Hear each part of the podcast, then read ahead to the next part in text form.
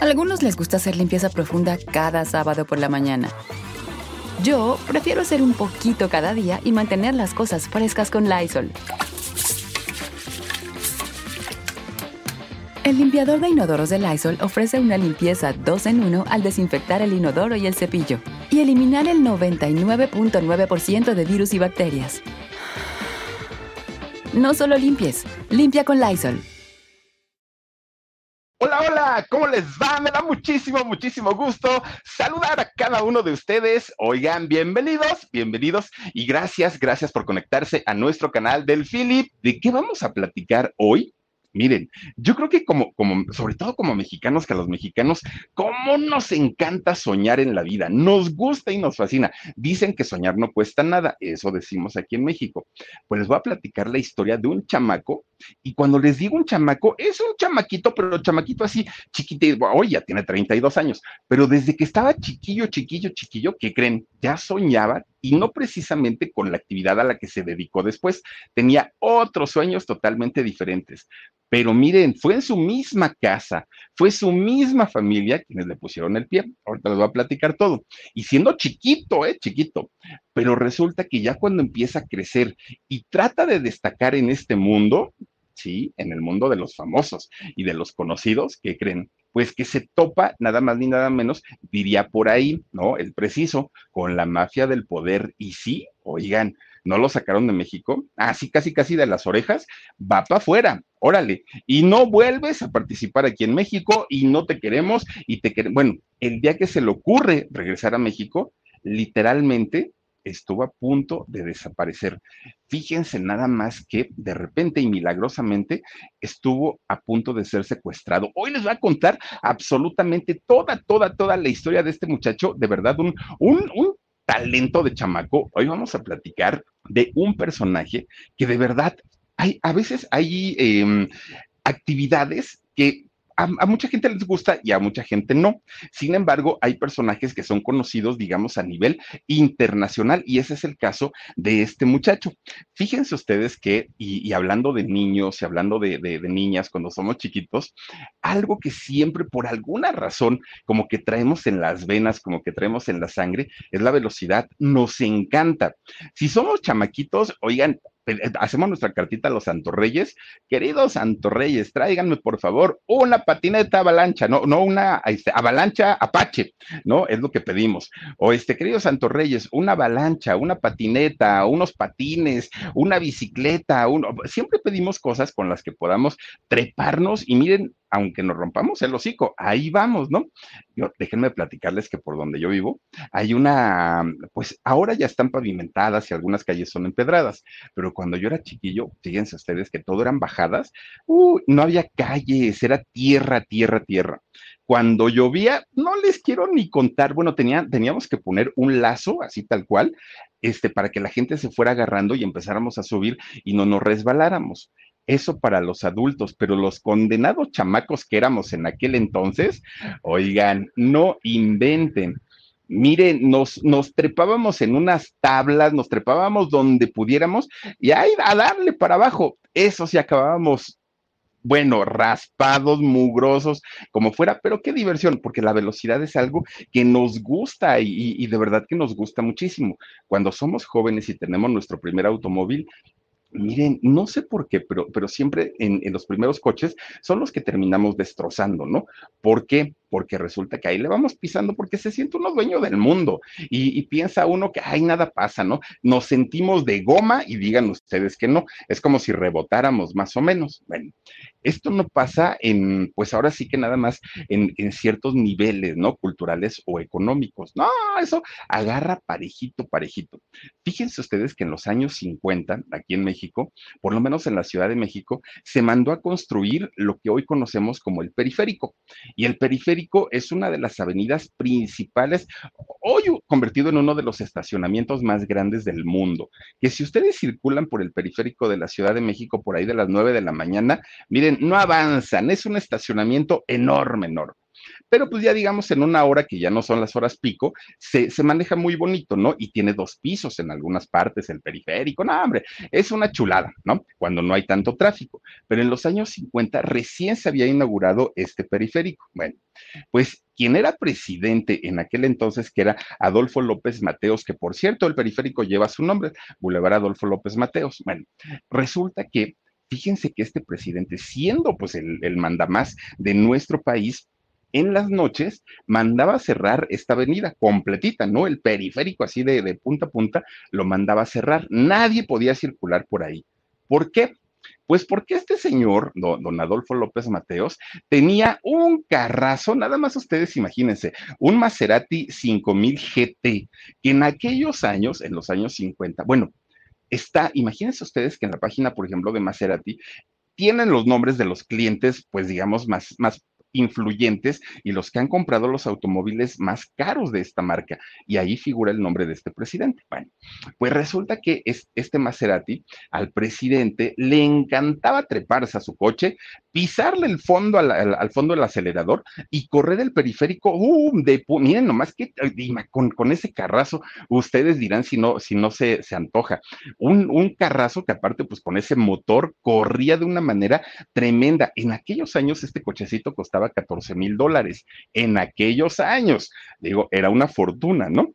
pero de repente, cuando no, cuando no eh, se subía el presidente para dar una, una, recorrida, que lo custodiaba el Estado Mayor Presidencial eh, por, por, todo el, el, periférico, resulta que le hablaba a sus cuates, todos los influyentes, los poderosos, la gente más importante de México, que obviamente tenían este tipo de carros maravillosos, oigan, y les decía, ¿qué onda? ¿Unos arrancones? Órale, ay, quieren que ahí va el presidente con, con, toda la bola de los otros, que aparte los otros lo dejaban ganar al presidente, ¿quién le, quién le iba a querer ganar, no? Al ratito se metían en problemas, pues echaban sus, sus arrancones en todo, en todo el, periférico. Hoy están prohibidos y están prohibidos los arrancones, por lo menos aquí en México, porque cantidad de accidentes, oigan, muchísimos, muchísimos con los benditos eh, arrancones. Bueno, Imagínense hasta dónde llegaba la pasión de la gente y sobre todo de la gente en el poder por la velocidad que, que creen que mandaron a construir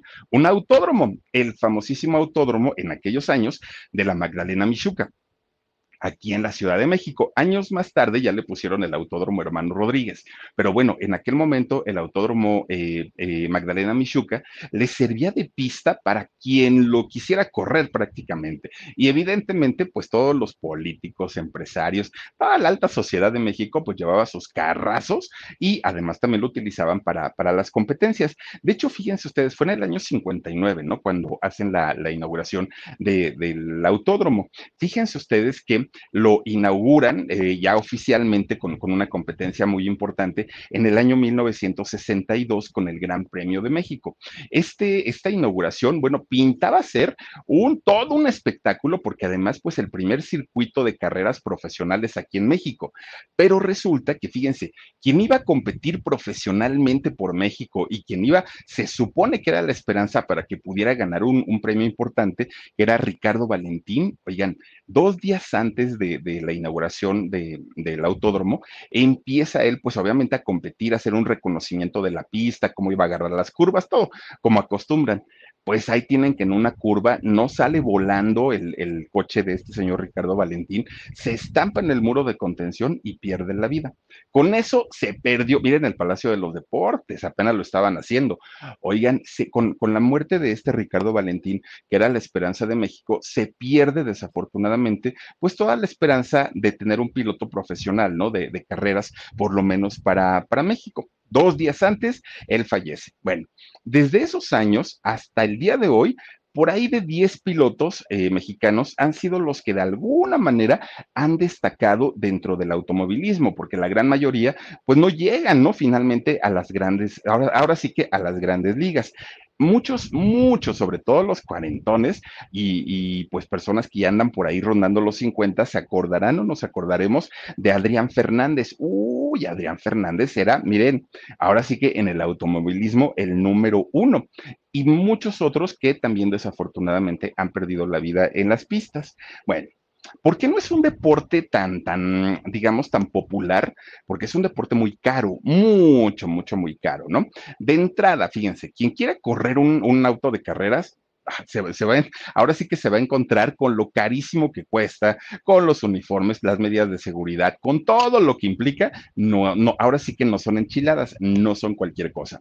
Y si quisiéramos ir a ver un espectáculo de Fórmula 1, un espectáculo eh, ya a nivel profesional, oigan, los boletos están incosteables. Gente que tiene realmente un poder adquisitivo alto es quien puede ir a ver estas competencias, no todo mundo. Olvídense si ya quieren andar en la zona de bueno, digamos en la zona de pista, es carísimo a más no poder. Y... A algunos les gusta hacer limpieza profunda cada sábado por la mañana. Yo prefiero hacer un poquito cada día y mantener las cosas frescas con Lysol. Las toallas desinfectantes Brand New Day de Lysol hacen súper conveniente limpiar superficies como controles remotos, tabletas, celulares y más, eliminando el 99.9% de virus y bacterias, con una fragancia que lleva tus sentidos a un paraíso tropical. No solo limpies, limpia con Lysol. Ah, solamente en mi vida, y miren que ya tengo mis años, he podido ir a una competencia de Fórmula 1, a uno, a uno, ¿no? Y hagan de cuenta que uno llega, se trepa, se sienta ya a las gradas, y miren, está uno esperando, ¿no? A que venga ya, ya, ya el cochecito, y de repente, ¡bum! Pasa, ya ni siquiera lo ve uno, o sea, pasan tan, tan rápido. Pero Fíjense, 14 mil pesos el, boleto para Fórmula 1 en la actualidad, pues con esos 14 mil pesos es más de lo que gana un mexicano en promedio al mes, nada más para que nos demos una idea. No, no es tan sencillo que alguien pueda pagar esos boletos, pero el sonido de los motores de estos carritos cuando pasan, no inventen, con eso dice uno, ya valió la pena venir aquí a echar relajo, ¿no? Y claro, o sea, a ver, Miren, llegan ahí, están las modelos, las edecanes, las porristas y todo el mundo, ya se, hace ahí la verbena, ¿no? Finalmente en, en, estos lugares, pero no es un deporte como que sea el fútbol, por ejemplo, que es un deporte popular y es un, es un deporte para el pueblo. Las carreras no, tienen otro, pues ahora sí que otro, otro nivel, ¿no? Tienen otro estatus. Bueno, hoy les voy a platicar la historia y vamos a empezar ahora sí como lo hacemos siempre por el principio. Fíjense que en los años 80 había un, pues una marca de cigarrillos muy famosa, muy, muy, muy famosa, que también vamos a platicar en algún momento del hombre Malboro. ¿Se acuerdan ustedes de esta marca de cigarros? Bueno, yo creo que sí, porque pues yo no he fumado, pero pues el, el Malboro pues es una marca bastante, bastante reconocida, ¿no? Estos cigarros. Y el, el hasta decían el mundo Malboro, tenía sus competencias de coches, tenía, era todo un mundo, pues así como, como lo decía su, su publicidad. Pues había una competencia o una carrera que era la Copa Malboro y era una, una competencia de automóviles.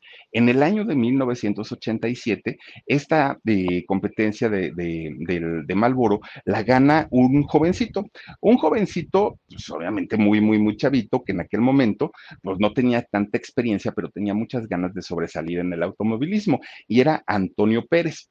Bueno, pues Antonio Pérez, siendo un chamaco, pues él muy, muy, muy eh, visionario, fíjense que corre en, en, este campeonato y lo gana. Antonio era un muchacho, pues, humilde, digamos, pobre. Él había nacido allá en Guadalajara, su mamá, doña Juanita Garibay, fíjense que una mujer que en ese momento era madre soltera, no tenía dinero, ¿no? Entonces ya estaba próxima para el parto, no tuvo dinero para pagar un hospital y ya de último, de último, pues mandaron a un chamaco a que le corriera a avisar a la partera. La partera fue y atrajo al mundo Antonio pero no había dinero, que ahorita les va a contar esa, esa historia de Antonio, porque él siempre dijo que fue pobre, pobre, pobre, pero les voy a decir ahorita con quién se relacionaba, así que la historia, pues como que dice uno, mm, como que pobrecito, pero se, se, se, juntaba con esas personas, pues quién sabe entonces, ¿no? Miren, pues resulta que ya nace Antonio, y fíjense ustedes que, como les digo, eh, inicialmente pues había sido madre soltera, doña Juanita, pero resulta que al poco tiempo el papá, don Rafael, pues se hace presente, ¿no? Ya habían pasado años y de repente un día se acordó y dijo, ay, creo que yo tenía un chamaco, creo que tenía un hijo. Y entonces resulta que reconoce a su hijo, Antonio, pero Antonio pues ya tenía sus años, ¿no? Pero poco le duró el gusto a Antonio de tener un papá, porque resulta que, fíjense ustedes, que Antonio pues se queda huérfano de papá al poco tiempo. Y es que don Rafael era alcohólico y siendo alcohólico tuvo cirrosis y al poco tiempo murió. Entonces Antonio tuvo que empezar a trabajar de todo, desde eh, fue bolero, panadero, vendía quesos, bueno, hizo de todo el chamaco para poder ayudar a su mamá, a doña Juanita. Miren, lo poquito que ganaba, porque en realidad ganaba muy poquito, lo juntaba para dárselo a su mamá y que los dos pudieran alimentarse.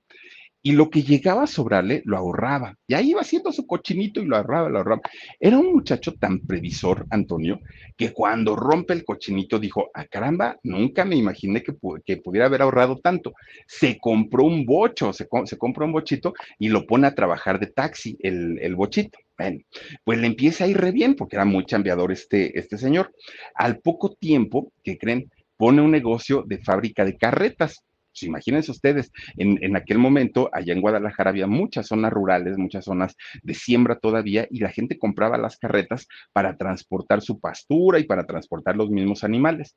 Pues resulta que con eso, Antonio empieza a tener clientes, pues ya un poquito más, más importantes, y empieza a ganar su buen dinerito. Bueno, Fíjense ustedes que este muchacho al poco tiempo se hace corredor de carreras porque le encantaba, ¿no? El, rollo de las carreras y todo pues empieza a hacer sus competencias y es como les digo que en el 87 gana esta eh, Copa Malboro, pero resulta que un día tiene un accidente y es que es una carrera muy peligrosa, una eh, profesión muy, muy, muy peligrosa. Tiene un accidente, casi muere este señor y tiene que dejar el oficio y dedicarse a otra cosa pero le encantaba tanto, tanto el rollo de las carreras que lo que empieza a hacer es a, preparar los coches para las competencias. Él verificaba que estuviera todo en orden en los carros, todo, todo completito.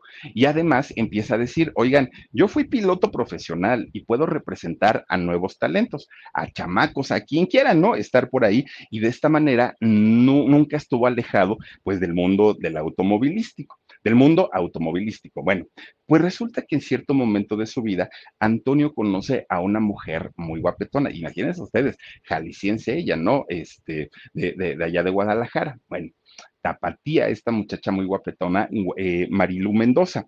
Fíjense que cuando la conoce, la empieza a conquistar y al poco tiempo se casa con ella. Que de hecho Marilu toda su vida se ha dedicado eh, al hogar, ¿no? Desde que estaba soltera, posteriormente se casa con, con Antonio y se dedicó al hogar y ya después al cuidado de los hijos. ¿Por qué? Porque luego, luego vinieron los hijos. De hecho, tuvieron tres hijos este matrimonio. Paola, Antonio Jr., y también Sergio, ¿no? El, más chiquito de los tres hermanos. Bueno, pues Antonio, el, hermano, el hermano mayor, que si no estoy mal, lo lleva por cuatro años a Sergio, es, es cuatro años mayor. Fíjense que Antonio, desde que tenía nueve años, ya lo había metido su papá a las carreras. ¿Y saben qué corría? Corría los estos famosos go-cars, los carritos estos chiquitos que, que, son de una plaza, los chiquitos esos, ¿no? Este, ya lo metía a esas competencias Antonio, desde chiquitito, miren nada más.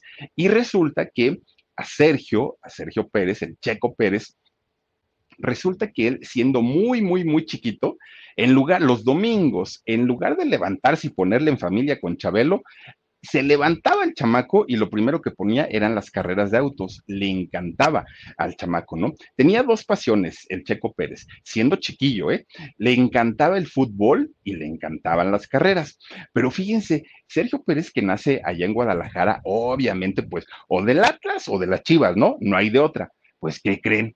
Que el Checo Pérez le iba a la América, como lo tiene, ¿no?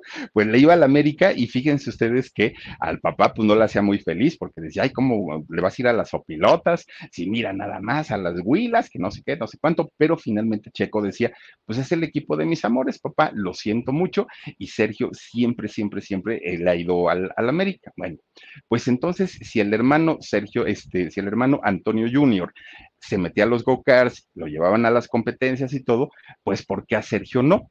Claro que el papá también dijo, pues tú también, chamaco, te me vas a entrenar ahí en, los coches. Y Sergio decía, pero pues, es que ni quiero, la verdad ni me gusta, pues a lo mejor como para un ratito, ¿no? Ir a, a correr ahí, pues está bien, pero así ya como para de cada ocho días tampoco. Pues lo haces, decía su papá. Oigan, ¿saben a los cuántos años hizo su debut en las pistas Sergio Pérez? A los seis años.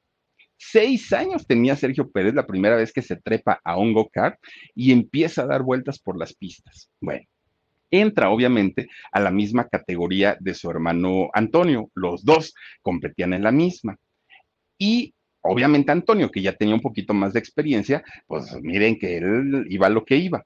Pero resulta que Sergio pues de una manera natural, hagan de cuenta que él había nacido en las pistas. Sergio, empezaba él, bueno, a, a, correr en las pistas y miren, parecía que lo iban correteando, parecía que iba a recibir herencia rapidísimo, rapidísimo, rapidísimo. Y entonces esto origina una competencia entre los dos hermanos, entre Antonio y entre Sergio. Competían en las pistas, ¿no? Y a ver quién gana, y esto y lo otro y lo otro. Que luego su papá, por cierto, el papá de, de, los muchachos, el señor Antonio, luego le decía a Antonio Junior, deja ganar a tu hermano, es el chiquito, deja que gane por, por, por una vez nada más, pues para que se sienta con ánimos y, y, todo. Y decía el hermano, no, no, no, no, no, si me va a ganar, que me gane la, la ley, ¿no? No, yo no quiero que, este, que al ratito, pues imagínate que yo no esté compitiendo y va a querer que los demás lo dejen ganar, así no tiene que ser. Y decía el papá, bueno, pues hasta eso tienes razón, hijo, nunca lo dejó ganar y eran unas competencias tremendas. A algunos les gusta hacer limpieza profunda cada sábado por la mañana. Yo prefiero hacer un poquito cada día y mantener las cosas frescas con Lysol. El limpiador de inodoros de Lysol ofrece una limpieza 2 en 1 al desinfectar el inodoro y el cepillo y eliminar el 99.9% de virus y bacterias. No solo limpies, limpia con Lysol. Pero esa competencia la lleva también a su casa. ¿No? Porque ya de repente no nada más competían en las pistas, ahora también competían pues estando ya en casa, competían por el cariño del papá, por el cariño de la mamá, por a ver quién, quién este, hacía las cosas en su casa, por todo competían de repente, pues obviamente, eh, este Antonio, Antonio Junior, al ser mayor que él, y su hermana Paola, al ser mayores los dos que Sergio, le empiezan a hacer la vida imposible al chamaco. Pero la vida imposible, no lo ponían a hacer las cosas, lo agarraban como de mi esclavo, ¿no? Hagan de cuenta. Y entonces Sergio, pues siendo el chiquito, no le quedaba de otra más que decir, pues sí, está bien pero de repente, como era re bueno para todo lo que lo ponían a hacer, les daba coraje a los grandes. ¿Y qué creen que decían? Y además, ah, porque cuando decía Sergio, no es que mi mamá me quiere mucho, ah, mi mamá ni te quiere, porque además tú eres adoptado. Y le empiezan a decir y a decir y a decir y a decir y a decir que Sergio lloraba y lloraba y lloraba. Pues tanto era el bullying que le empieza a hacer su propia familia, que de repente él se le empieza a creer y dice, creo que sí, creo que ni me parezco a mi papá. No, y a mi mamá menos. Y si yo fuera hermano de, de, de ellos dos, de Paola y de Antonio, pues no me tratarían así, así pues miren, empieza con esa idea a meterse, por eso es bien peligroso, ¿no? Empieza a meterse esa idea a la cabeza y de repente un día agarra una maleta, así tal cual, una maletita, y dice, pues, ¿qué me llevo? Agarra unas playeritas, agarra unos tres calzoncitos, agarra sus, este, pantaloncitos y vámonos. Y los hermanos, los mayores, tanto Paola como Antonio, bueno, estaban muertos de risa. O sea, estaban porque decían, ay, no, este chamaco está loco, que se va a estar yendo. Bueno, agarra su maleta este Sergio, muy chiquillo, y justo cuando ya iba a cruzar la puerta para salir de su casa, se encuentra su mamá. Y entonces el chamaco, muy indignado, le dice, señora, le quiero hacer una pregunta. Dígame, por favor, quiénes son mis verdaderos papás. Y la señora dijo, ay, que este, ¿de quién está hablando? Chamaco loco, ¿no? Y dice, ¿por qué? Tú? Pues soy yo, tu mamá y tu papá, pues Antonio, ¿por qué?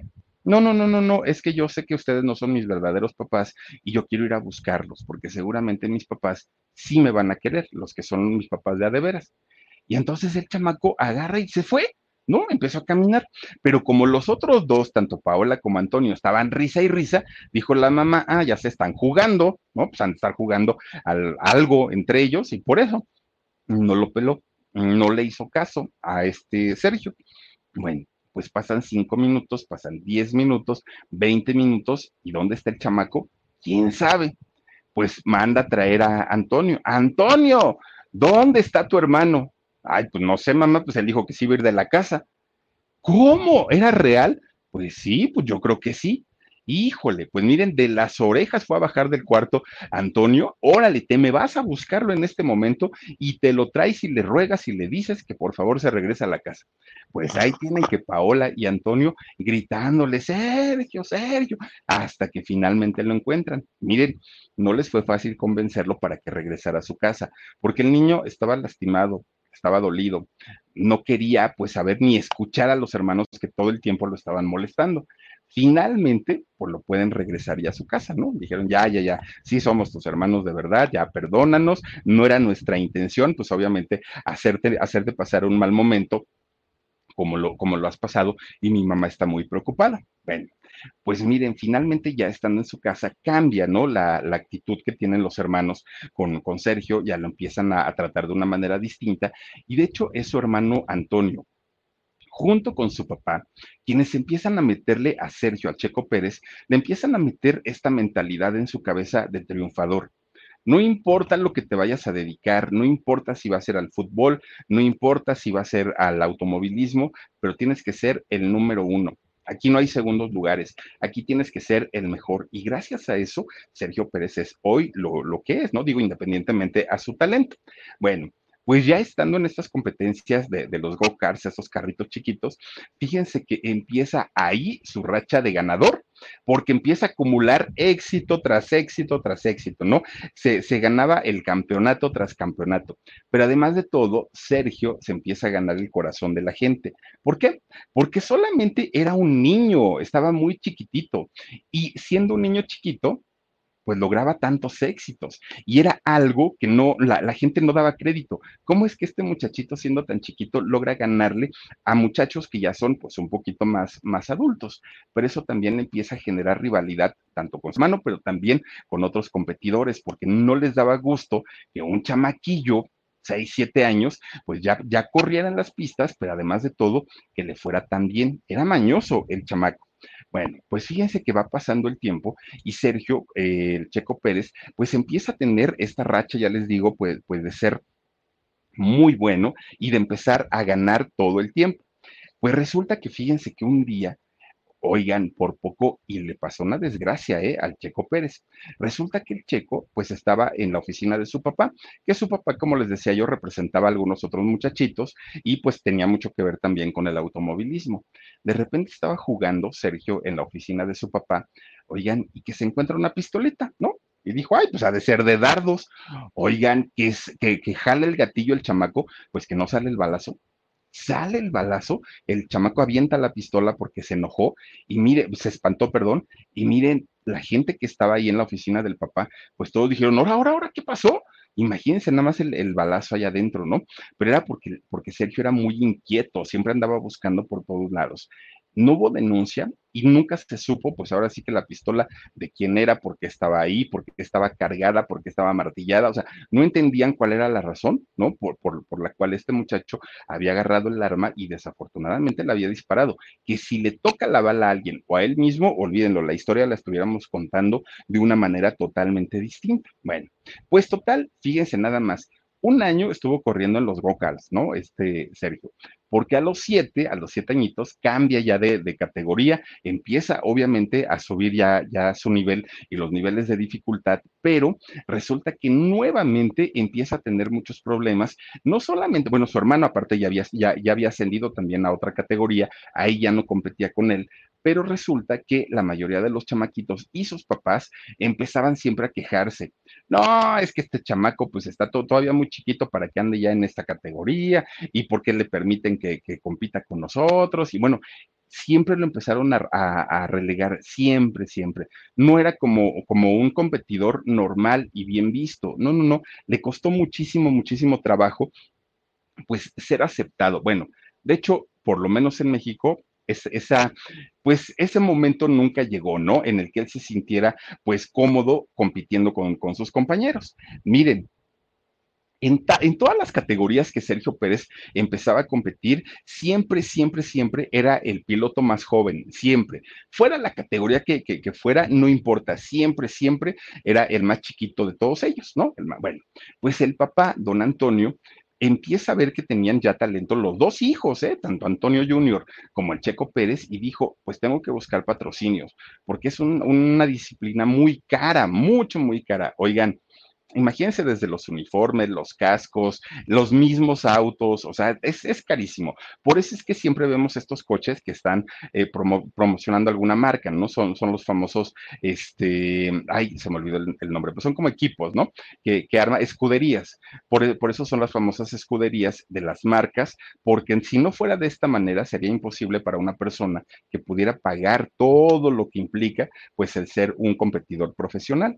Bueno, pues resulta que don Antonio, el papá, empieza a buscar patrocinios. Y miren lo que hacían. El patrocinador le compraba el go-kart, ¿no? Le, le, compraba el cochecito a los dos hijos una vez que terminaba la competencia y que los carros quedan amolados, ¿eh? porque ahora sí que se acaban prácticamente las llantas, el motor y todo en, las competencias. Una vez que terminaba la competencia, el papá se encargaba de venderlos, de vender los cochecitos, que hay muchos aficionados que claro que los compran y también los ocupan para competencias, pero ya no de alto nivel. Bueno, pues resulta que vendían eh, estos coches. Con ese dinero podían financiar la escuela y podían financiar pues el mantenimiento de ellos mismos y de la misma casa. Después tenía que buscar otra vez patrocinios para volver a comprar otros coches y así se la llevaba. Así se la empezaba a llevar el papá, muy colmilludo y muy, muy, muy inteligente. Pues así pasó la infancia y la adolescencia de los Pérez, de los hermanitos Pérez. Bueno, miren, era de lunes a viernes la escuela, eso que ni que.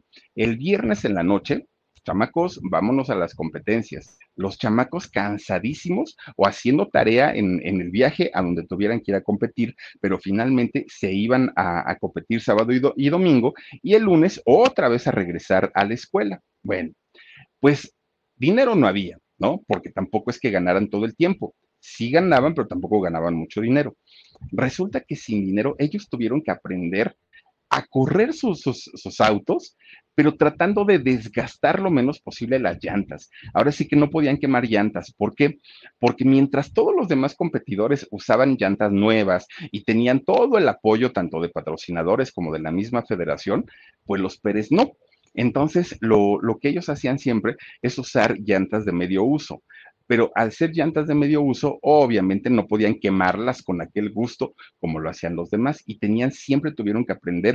A algunos les gusta hacer limpieza profunda cada sábado por la mañana. Yo prefiero hacer un poquito cada día y mantener las cosas frescas con Lysol. Las toallas desinfectantes Brand New Day de Lysol hacen súper conveniente limpiar superficies como controles remotos, tabletas, celulares y más, eliminando el 99.9% de virus y bacterias, con una fragancia que lleva tus sentidos a un paraíso tropical. No solo limpies, limpia con Lysol. A, este, conducir con pistas sucias, con lluvia, y de esta manera, fíjense que esto hizo que posteriormente Sergio pudiera lidiar con cuanta pista en las condiciones que estuviera, eh, eh, lograra buenos, buenos resultados. Bueno, pues resulta, fíjense nada más, Sergio para aquel momento, que seguía siendo pues muy jovencito, estaba estudiando pues en la escuela, híjole, empezaron las distracciones, porque las chamacas, oye, ¿tú eres el de las carreras? No, pues que sí ay, es que a mi papá le gustan las competencias y empezaban luego, luego, ¿no? Ahí con, con Sergio. Pero además, pues como que se le insinuaban, ¿no? Las chamaquitas, porque pues galanzón el muchacho y al hermano también. Pero Sergio decía, no, yo tengo primero que ser el piloto número uno, tengo que ser profesional, pero todavía estaba entre el fútbol y entre, entre las carreras, pero él decía, si me dedico a esto, tengo que ser verdaderamente el número uno. Y muchos de los muchachos también de, las escuelas lo admiraban, ¿no? Porque decían, bueno, este se trae a todas las muchachas locas y aparte pues es bueno, ¿no? En, en, lo que hace. Entonces, hombres y mujeres, pues admiraban al chamaco, siendo que él estaba en la escuela. Sergio vivió desde niño un ritmo bastante acelerado para un niño de su edad. Mientras los niños jugaban con carritos, jugaban con sus pistas. Ahora sí que de juguetes, Sergio ya lo hacía en la vida real y, toda su vida fue de esta manera, ¿no? Siempre fue como muy, muy, muy adelantadito. Bueno, miren, mientras los niños estaban jugando entre ellos, a Sergio lo llevaban al cartodómetro, ¿qué es? Cartómetro o cartodómetro, en donde, en donde corren, ¿no? los estos este, go-karts cartódromo, gracias, este, en donde corren estos niños eh, los go-karts y allí van a apoyar a su hermano. Entonces Sergio desde muy chiquito, si no estaba en la pista eh, corriendo, estaba arriba en las tribunas apoyando a su hermano, que ya estaba en un nivel un poquito más, más alto. Y Paola, la hermana, era la encargada de cuidar a Sergio en todo, absolutamente en todo, que para ese momento ya se, ya se llevaban ellos muy bien. Bueno, pues finalmente Sergio decía, o fútbol, y, me aplico para, para, entrar a jugar con el América, me voy a dedicar a los carros. ¿Qué hago? Decía él, pero fíjense, siendo bien chiquito, ya tenía que tomar una decisión que posteriormente, pues a eso se iba a dedicar toda, toda, toda su vida. Bueno, pues resulta, fíjense nada más. Sergio era tan aficionado al América, pero tan aficionado, que cuando el América jugaba tanto en, Guadalajara, ¿no? Los famosos clásicos, América Guadalajara o en televisión, Sergio, ¿qué creen? Pues no iba a, entrenar a, los coches por irse a ver al América. Que de hecho aquí hay una, una historia muy rara, porque fíjense ustedes que era Emilio Azcárraga, quien viajaba de pronto a Guadalajara cuando eh, en América jugaba allá en, en, Jalisco y Emilio Azcárraga invitaba a los partidos a Sergio Pérez. Entonces decimos, bueno, ¿y de dónde venían esos contactos tan importantes como un don Emilio Azcárraga? Siendo que el papá siempre, siempre, siempre se ha vendido eh, don Antonio, porque don Antonio pues está muy vigente y de hecho don Antonio hoy es político, ahorita va a platicar todo eso. Pero resulta que eh, don Antonio siempre ha presumido su amistad con todos los expresidentes, ¿eh? Todos, todos, todos. No, que mi cuate, este, Vicente Fox y que Calderón y que Peña Nieto y que López Portillo y que todos son sus amigos, todos. Y dice uno, pues si el señor era un señor humilde, si nació este, con una partera porque no había para pagar el, parto, este, ¿por qué caramba, no? De, de, dónde salen esas amistades? Y Emilio Azcárraga es finalmente quien invitaba a Sergio Pérez a ir a los partidos. Bueno, pues resulta que Sergio, gracias, Josefina Vila, te mando besotes, gracias. Oigan, pues resulta entonces que Sergio eh, iba a los partidos y es eh, finalmente quien se, em, pues se hace que se distraiga, ¿no? Emilia Escarrega porque no dejaba que se fuera precisamente a hacer sus entrenamientos, sus capacitaciones para poder, miren, ahí está Sergio Pérez con su, con su playerita del América en un partido justamente con, con el América. Bueno, pues el papá de Sergio Pérez y el, el Donas, que era su mecánico para, para sus coches, hacían un tremendo coraje cuando faltaba a los entrenamientos porque decían, no puede ser, Que nosotros nos estamos partiendo el alma para que este muchacho haga algo importante en el automovilismo, viene Emilio Azcárraga y pues resulta que invita a este chamaco y nada más no los está desestabilizando. Pues resulta que Sergio todavía estaba, me dedicaré al automovilismo o al fútbol. Cuando su hermano, su hermano Antonio, tiene que ir a hacer una competencia allá a Inglaterra. Bueno, pues resulta que la familia fue, ¿no? A, apoyarlo, a Antonio pues Sergio estaba en la tribuna con toda la familia apoyando a su hermano. Y resulta que cuando veía que el, hermano pasaba y, ¿no? En, el coche, pues Sergio dijo, ya me decidí, me voy a dedicar al automovilismo. Ya el fútbol, pues lo veré por televisión, lo iré a ver a las gradas, pero me voy a dedicar al automovilismo. Fíjense que mientras Sergio lo hizo como pues un hobby, como entretenimiento y todo, pues él no le importó en algún momento todo, todo, todas las trabas que le pusieron, ¿no? Que no lo traigan a esta categoría porque está muy chiquito, que no por esto, que no por aquello, pero finalmente Sergio decía, pues si no me voy a dedicar a esto, no pasa nada, ¿no? No, no, no hay ningún problema. Pero resulta que cuando él decide finalmente ya dedicarse profesionalmente, ahora sí se dio cuenta de todas las trabas que le estaban poniendo. ¿Y saben por qué? Para ese momento Sergio tenía 12 años pero con 12 años era un chamaco que tenía 6 años de experiencia en el automovilismo. Imagínense, decir tengo 12 años, pero 6 de experiencia, pues la mitad de su vida, nada más imagínense. Bueno, pues para aquel momento su hermano Antonio ya pertenecía a la escudería Telmex. ¿Y por qué? Porque ahí venía el contacto con eh, Carlos Slim Carlos Slim, oigan, pues imagínense nada más, ¿no? Dueño prácticamente de México, ¿no? Uno de los ricos más ricos del mundo. Y volvemos al mismo punto. Su papá, que era un hombre humilde, pues de dónde sacó la amistad o, el contacto para que Carlos eh, Slim pudiera patrocinar a su hijo Antonio. Bueno, pues miren, finalmente ya estaba todo decidido. El hijo mayor, Antonio, ya estaba en la, escudería, Telmex y el hijo menor ya estaba decidido a que también se iba a dedicar al rollo de las carreras. Bueno, pues ahora sí se enfrentan con los verdaderos monstruos. ¿Por qué? Porque resulta que la Federación Mexicana de Automovilismo dicen que al día de hoy, eso sí no se los puedo yo asegurar al 100%, pero la gente que sabe de, este, de esta situación dicen que al día, de, al día de hoy la federación está manejada por gánster, ¿no? Que, que, lo, que, lo, que lo que hacen es, digamos, vender estos lugares al mejor postor. Y como en estas competencias se maneja muchísimo, muchísimo dinero, muchas veces no es el más talentoso el que compite, que también pasa en el fútbol, ¿no? Y en otras disciplinas, que no es el más talentoso el que compite, sino el que tiene más dinero para pagar, el que le aporta más a la federación y obviamente con lo que pueden ganar más sus directivos. Pues en, en el momento que este Sergio Pérez estaba decidido ya a ser un piloto profesional, se da cuenta que la federación, oigan, pues digamos que no lo apoyó absolutamente en nada, absolutamente nada. Y fíjense nada más, a pesar de que Sergio era un muchachito que estaba muy adelantado, y ya tenía toda la experiencia del mundo, la federación siempre le puso el pie, siempre, siempre, siempre. Y entonces resulta que los papás de, los otros competidores iban y se quejaban a la federación. Oigan, es que no es posible que este chamaco venga y estando tan chiquito, pues esté compitiendo con nuestros hijos, pero además de todo, les gane. O sea, ¿cómo, cómo va a ser posible? Y ustedes como federación, pues, ¿por qué lo permiten?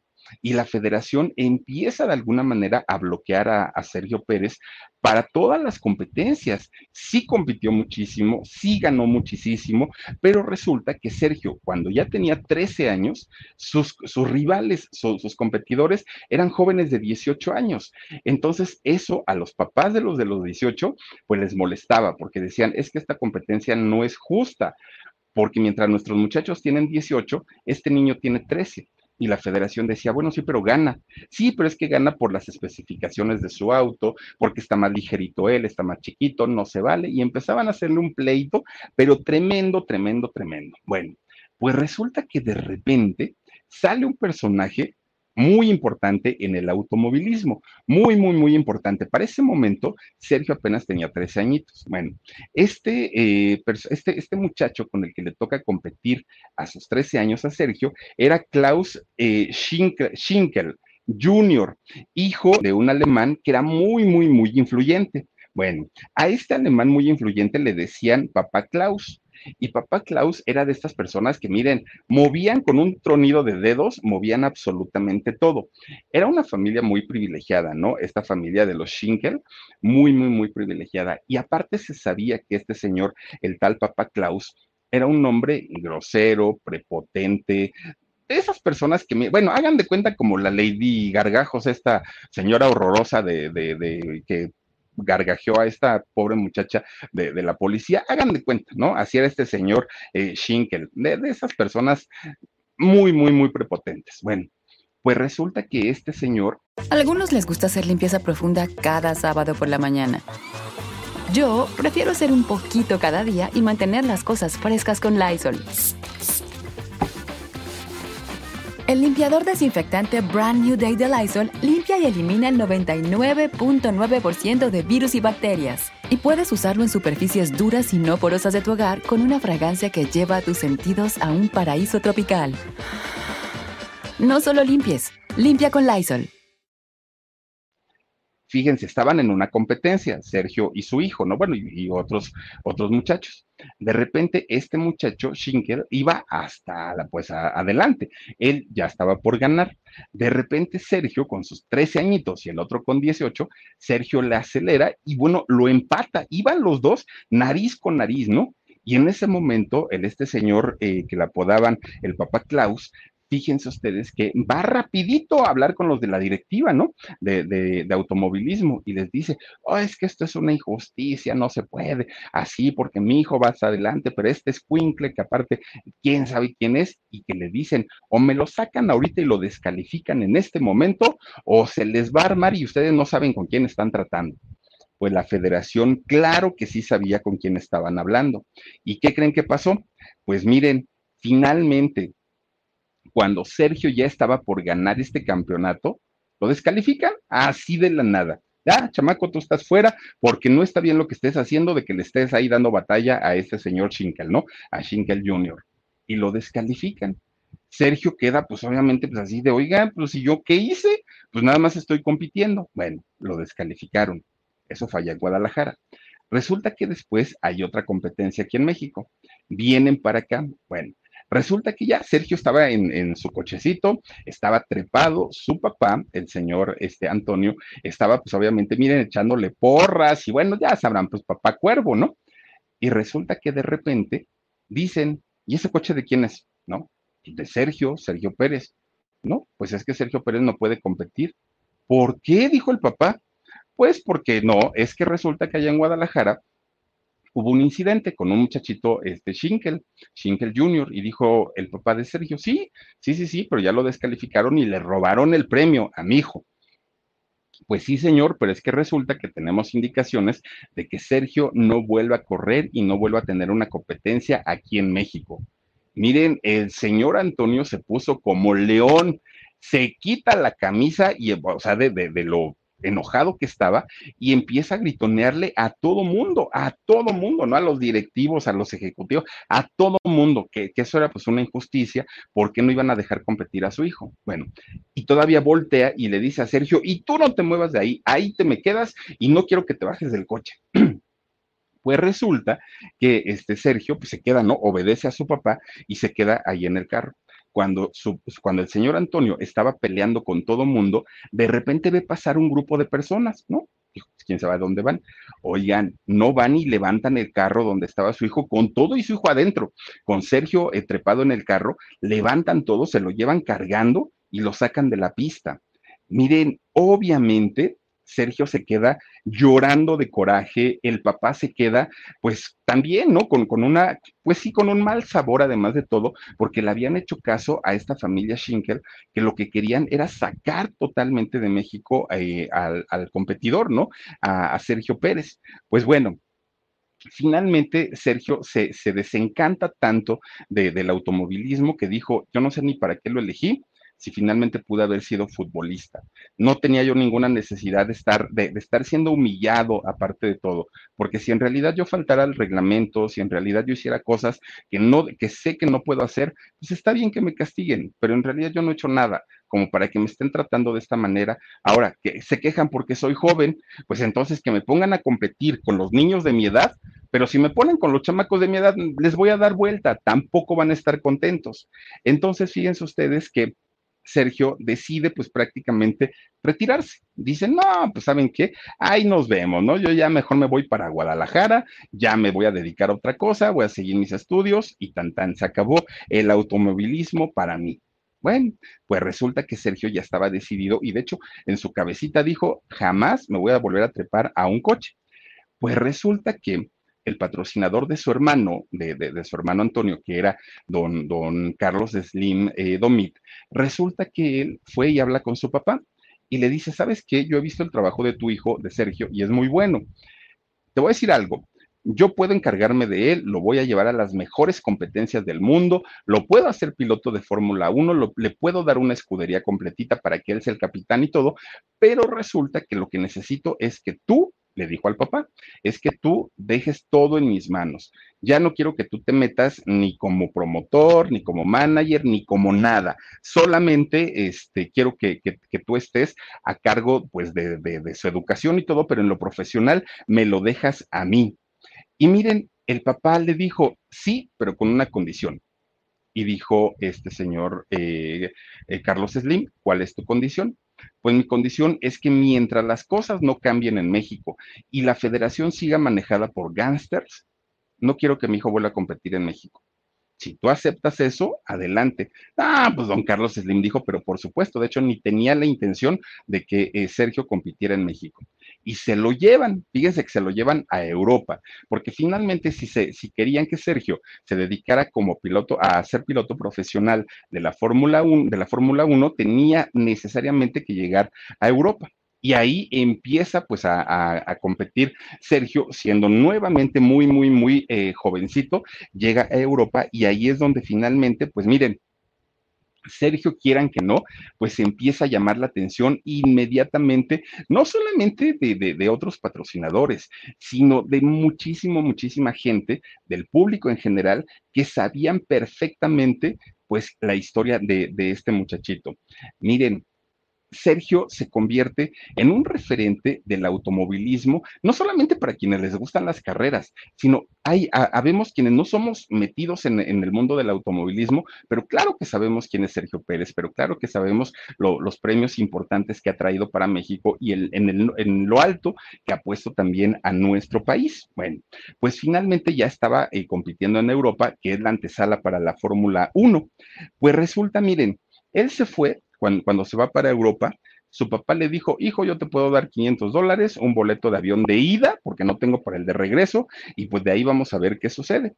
Pues con esto Sergio estaba prácticamente sacrificando, pues lo que vive un joven de su edad, ¿no? Tenía 15 años, de hecho, cuando, cuando él se fue. Tenía que sacrificar, pues, el estar con chicas, tenía que sacrificar, pues, el salir de fiesta con sus cuates, a lo mejor una, una borrachera, no sé, todo lo que vive un joven o la mayoría de los jóvenes a esa edad, pues Sergio no lo vivió. Finalmente él decidió irse a Europa y ya estando en Europa, de hecho, tuvo que mentir en la edad y él lo acepta el día de hoy porque para poder empezar a competir ya con miras hacia la Fórmula 1, deben tener los muchachos mínimo 16 años. Sergio tenía solo 15. Él llega y dijo, ah, no, yo ya tengo 16, no le piden nada para comprobarlo y es como finalmente es eh, como lo aceptan. Pero él llega a Alemania y resulta que no hablaba alemán. Él hablaba poquito, poquito nada más de inglés. Entonces, desde ahí, pues ya empieza el martirio, ¿no? Para, para Sergio en aquel momento. Bueno, luego, en el hotel donde lo hospedaron, fíjense que estaba, pues, donde, en, en, una autopista, ¿no? A la orilla de una autopista. Y en ese lugar exactamente donde estaba el hotel, llegaban a estacionarse una cantidad de traileros que toda la noche estaban silbando sus claxon, que estaban grita, gritoneándose, que se ponían borrachos, que bueno, armaban una fiesta y el pobre chamaco no dormía. Cuando venían las competencias, pues todo dormido, imagínense ustedes. Bueno, pues la Fórmula 1, la Fórmula 1, Fórmula 1, perdón, que era con la que él había soñado, no era en realidad, era muy distinta a la realidad que él estaba viviendo en Europa con lo que había soñado. Y durante mucho tiempo Sergio pensaba y decía, seguiré, no seguiré, serviré para esto, no serviré. Lo dudaba, pero a final de cuentas él estaba ahí. Luego, su papá le mandaba dinerito, pero no lo suficiente. Sergio empieza a trabajar en un restaurante, que de hecho en ese restaurante se quedaba, ¿no? También a, dormir. Empieza, que de hecho Sergio, fíjense que cocina muy bien, porque cuando trabajó en este restaurante aprendió a cocinar bastante, bastante rico, ¿no? Bueno, pues miren, finalmente Sergio ya tenía, pues como la, digamos, la, la la seguridad en lo que quería hacer, que era la competencia, pero además de todo, tenía esa, esa iniciativa para no depender al 100% ni de sus papás y tampoco de sus patrocinadores. Bueno, pues resulta que ya, ya ganaba su dinerito estando ahí en, ahí en Europa. No era mucho, pero finalmente pues ya le alcanzaba, ¿no? Pero miren, pues ella siendo un niño, tenía 15 años, ¿no? Ya estaba por cumplir 16.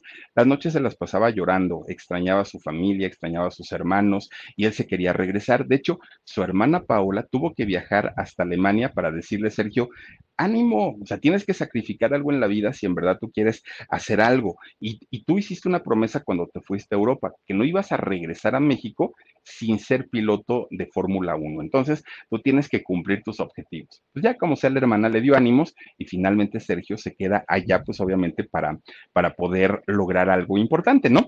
Pues resulta, fíjense ustedes que Sergio entre primeros lugares, segundos lugares, que sí subía al podium, que bueno, le batalló muchísimo, pero poco a poquito llegó a la Fórmula 2, que bueno, ya estaba a un escalón para llegar a la Fórmula 1.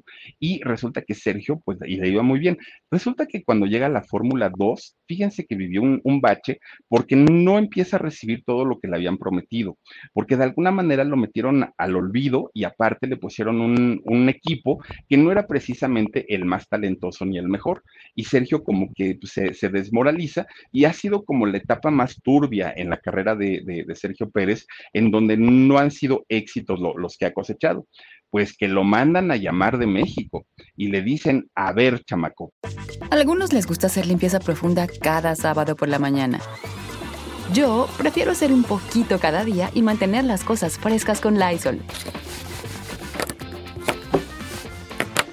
Las toallitas desinfectantes de Lysol hacen súper conveniente limpiar superficies como controles remotos, tabletas, celulares y más, eliminando el 99.9% de virus y bacterias. No solo limpies, limpia con Lysol. O te aplicas o te aplicas. Si ya no quieres competir, no pasa nada. Te regresas a tu casa a Guadalajara y te olvidas de, la, de las carreras de autos. Pero si quieres seguir, no te andes con jueguitos. Aquí o ganas o ganas. Todo regañado pues ya lo mandan para, para otra vez para Europa, compite en España y pierde, de, hecho, cuando compite ahí en España, ¿no? Pero ya no perdió por, por falta de ganas, ya ahí sí ya fue una cuestión, pues, de que había otros que eran mejores, ¿no? Pues así, así es la, la, realidad. Bueno, pues empieza a, a seguir compitiendo, compitiendo, compitiendo, hasta que finalmente llega el día en el que sí, llega a la Fórmula 1.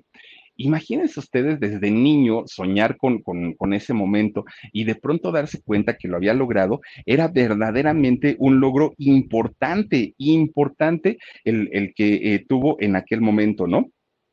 ¿Por qué? Porque finalmente, pues para eso se había preparado toda, absolutamente toda su vida. De, hecho, pues han sido pocos los mexicanos que han logrado y que han estado en, en, este lugar. Bueno, todo parecía ir muy bien, todo, todo, todo, todo, todo parecía, ¿no? De repente Sergio regresa a México y ¿qué creen? Estando en Guadalajara, oigan, pues no, no intentan secuestrar a dos de los hermanos, eh, a dos de los hermanos Pérez hasta el día de hoy nunca han dicho quiénes son estos dos hermanos. No se sabe si es la hermana y uno de ellos o los dos ellos, no se sabe quiénes fueron. Pero finalmente con todas las amenazas, con todo, o sea, todo lo que, lo, que hicieron en México para sacarlo finalmente del país, pues digo, no está tan, tan complicado descartar la, posibilidad de que haya eh, sido un intento de secuestro a Sergio Pérez pues la familia se tuvo que ir a vivir a Estados Unidos, ¿eh? porque estaban muy temerosos, muy miedosos de eh, que estas cuestiones del secuestro pues se pusieran todavía más graves, ¿no?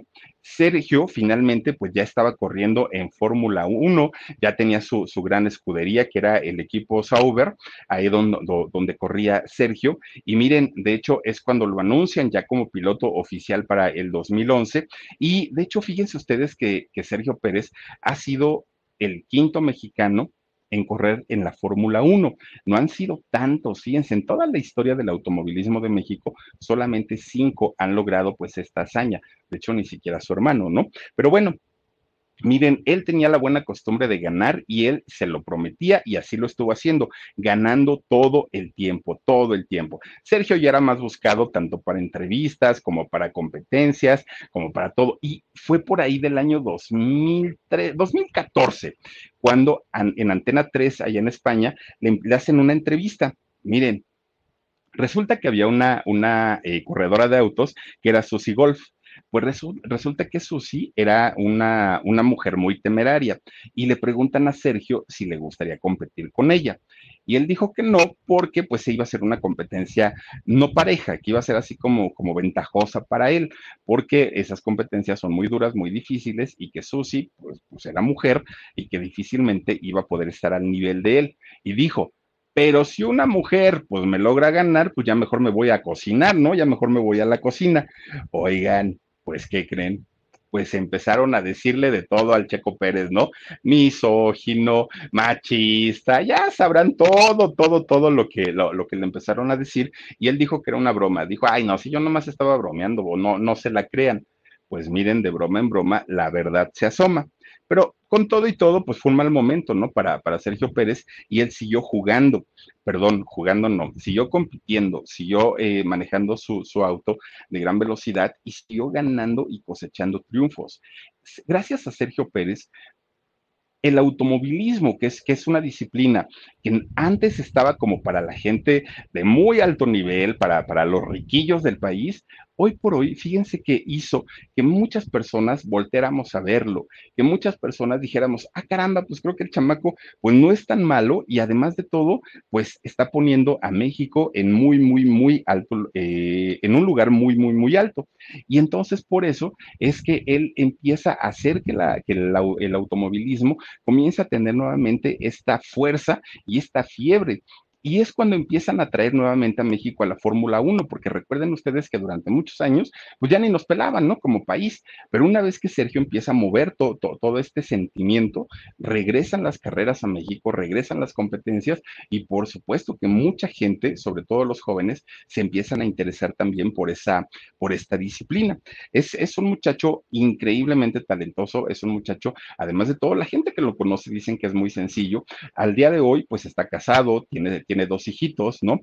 dos este, muchachitos, y de, allá de Guadalajara son de las personas más, más, más queridas, a excepción, pues, de su papá, ¿no? Porque ahorita, pues, ya como está bien metido en el rollo de la política, de hecho, desde el 2015, fíjense que su papá quiso ser alcalde allá en Guadalajara, pero no quedó, luego intentó ser senador en el 2018 por Morena y no quedó. Ahorita es diputado federal por Morena, eh, a eso se dedica don Antonio, don Antonio Pérez, y pues obviamente, pues esta situación de la política no a mucha gente le agrada, no a mucha gente le parece pues, pues lo más padre, ¿no? Pero este, ya les digo, además mucha gente se cuestiona el asunto de este señor, de don Antonio, de don Antonio Pérez, si en realidad era tan humilde, ¿por qué caramba tenía ese tipo de conexiones tan grandes y tan importantes? Pero pues como haya sido, finalmente lo utilizó para el beneficio de su hijo, ¿no?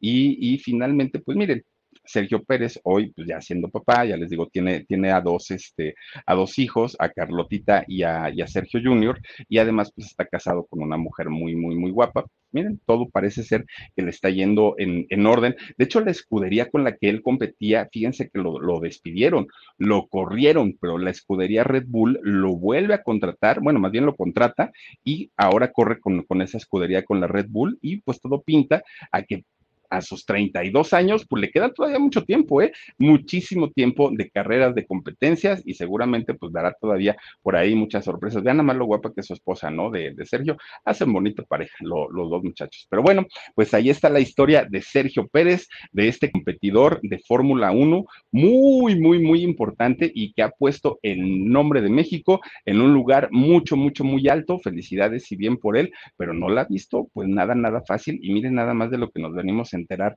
que sí, efectivamente, de que hay mafia en, el automovilismo, claro que lo hay, como lo hay en la mayoría de las disciplinas, pero qué triste y, qué desafortunado que no se vayan por el talento, que se vayan por el que tiene más, por el que paga más o por el que les puede beneficiar más. Pero bueno, pues ahí está la historia de este competidor, Sergio Pérez. Cuídense mucho, nos vemos hasta mañana, que descansen bonito y sueñen rico. Adiós. A algunos les gusta hacer limpieza profunda cada sábado por la mañana. Yo prefiero hacer un poquito cada día y mantener las cosas frescas con Lysol.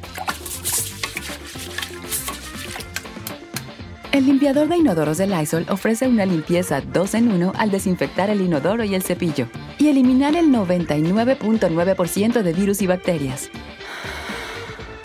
No solo limpies, limpia con Lysol.